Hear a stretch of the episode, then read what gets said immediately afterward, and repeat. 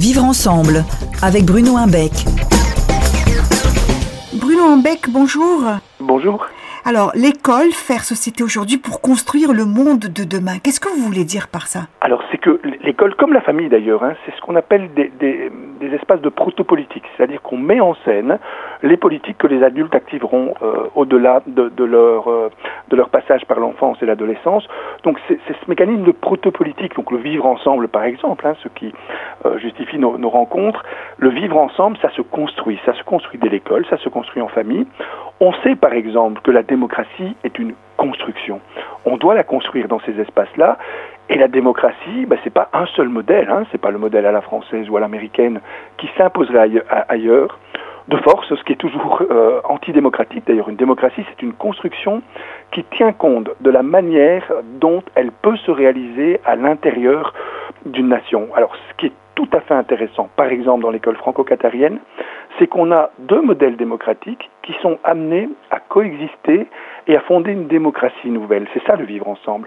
Et c'est une construction qu'on peut réaliser à l'école. C'est pour ça que euh, l'expérience de l'école franco-qatarienne est pour nous une expérience vraiment essentielle.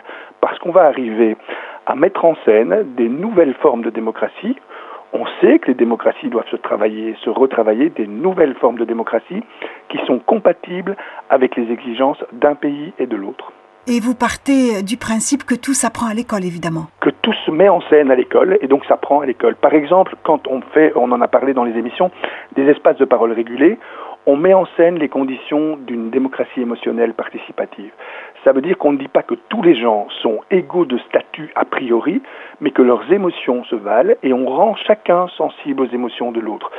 Ça veut dire qu'un dirigeant politique qui est sensible aux émotions de ses citoyens, c'est un bon dirigeant politique et c'est quelqu'un qui va effectivement mettre en place les conditions d'une démocratie émergente et notamment de cette démocratie émotionnelle participative qui sont des modèles qu'on voit émerger et qui sont souhaités à la fois dans les sociétés, je vais dire démocratiques à la française et dans les sociétés qui ont une, intention démocratique forte comme le Qatar. Et là, on a effectivement quelque chose de très fort qui se, euh, qui se met en scène quand chacun peut simplement respecter le fait qu'un autre que a une émotion différente de lui. Et justement, votre travail consiste à faire passer un message à travers le personnel pédagogique. Exactement, exactement, parce que ça se construit le vivre ensemble, ça ne s'impose pas.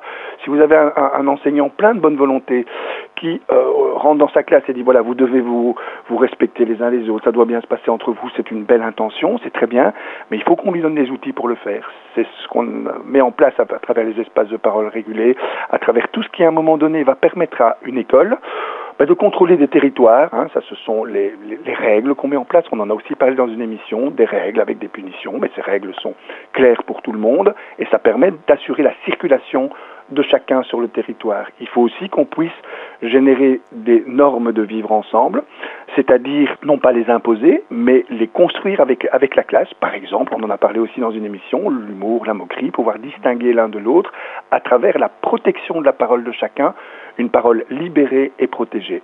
Et il faut aussi, ben, comme dans tout espace social, il faut faire société, c'est-à-dire diffuser des lois, des lois qui sont compatibles avec la société française et la société qatari. Et quand on les met en scène au sein de l'école, on constate que ces deux sociétés sont beaucoup plus proches l'une de l'autre qu'on pourrait l'imaginer de l'extérieur. Et c'est ce qui ferait que le vivre ensemble se mette en place automatiquement je vais juste changer un mot, pas automatiquement, mais systématiquement. C'est-à-dire quand on met en place avec des techniques cette manière de, vivre ensemble, on constate que les groupes sont beaucoup plus bienveillants que ce qu'on imaginait et que par exemple les mécanismes qui sont typiques dans les démocraties, le harcèlement est une euh, conséquence normale d'une démocratie. Ça veut dire que vous avez des rapports de pouvoir à l'intérieur du groupe.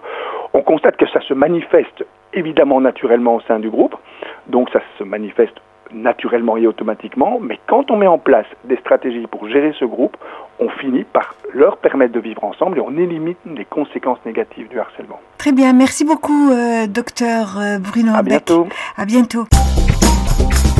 Vivre ensemble avec Bruno Imbec tous les dimanches à 7h20, 14h30 et 18h50 sur Orix FM.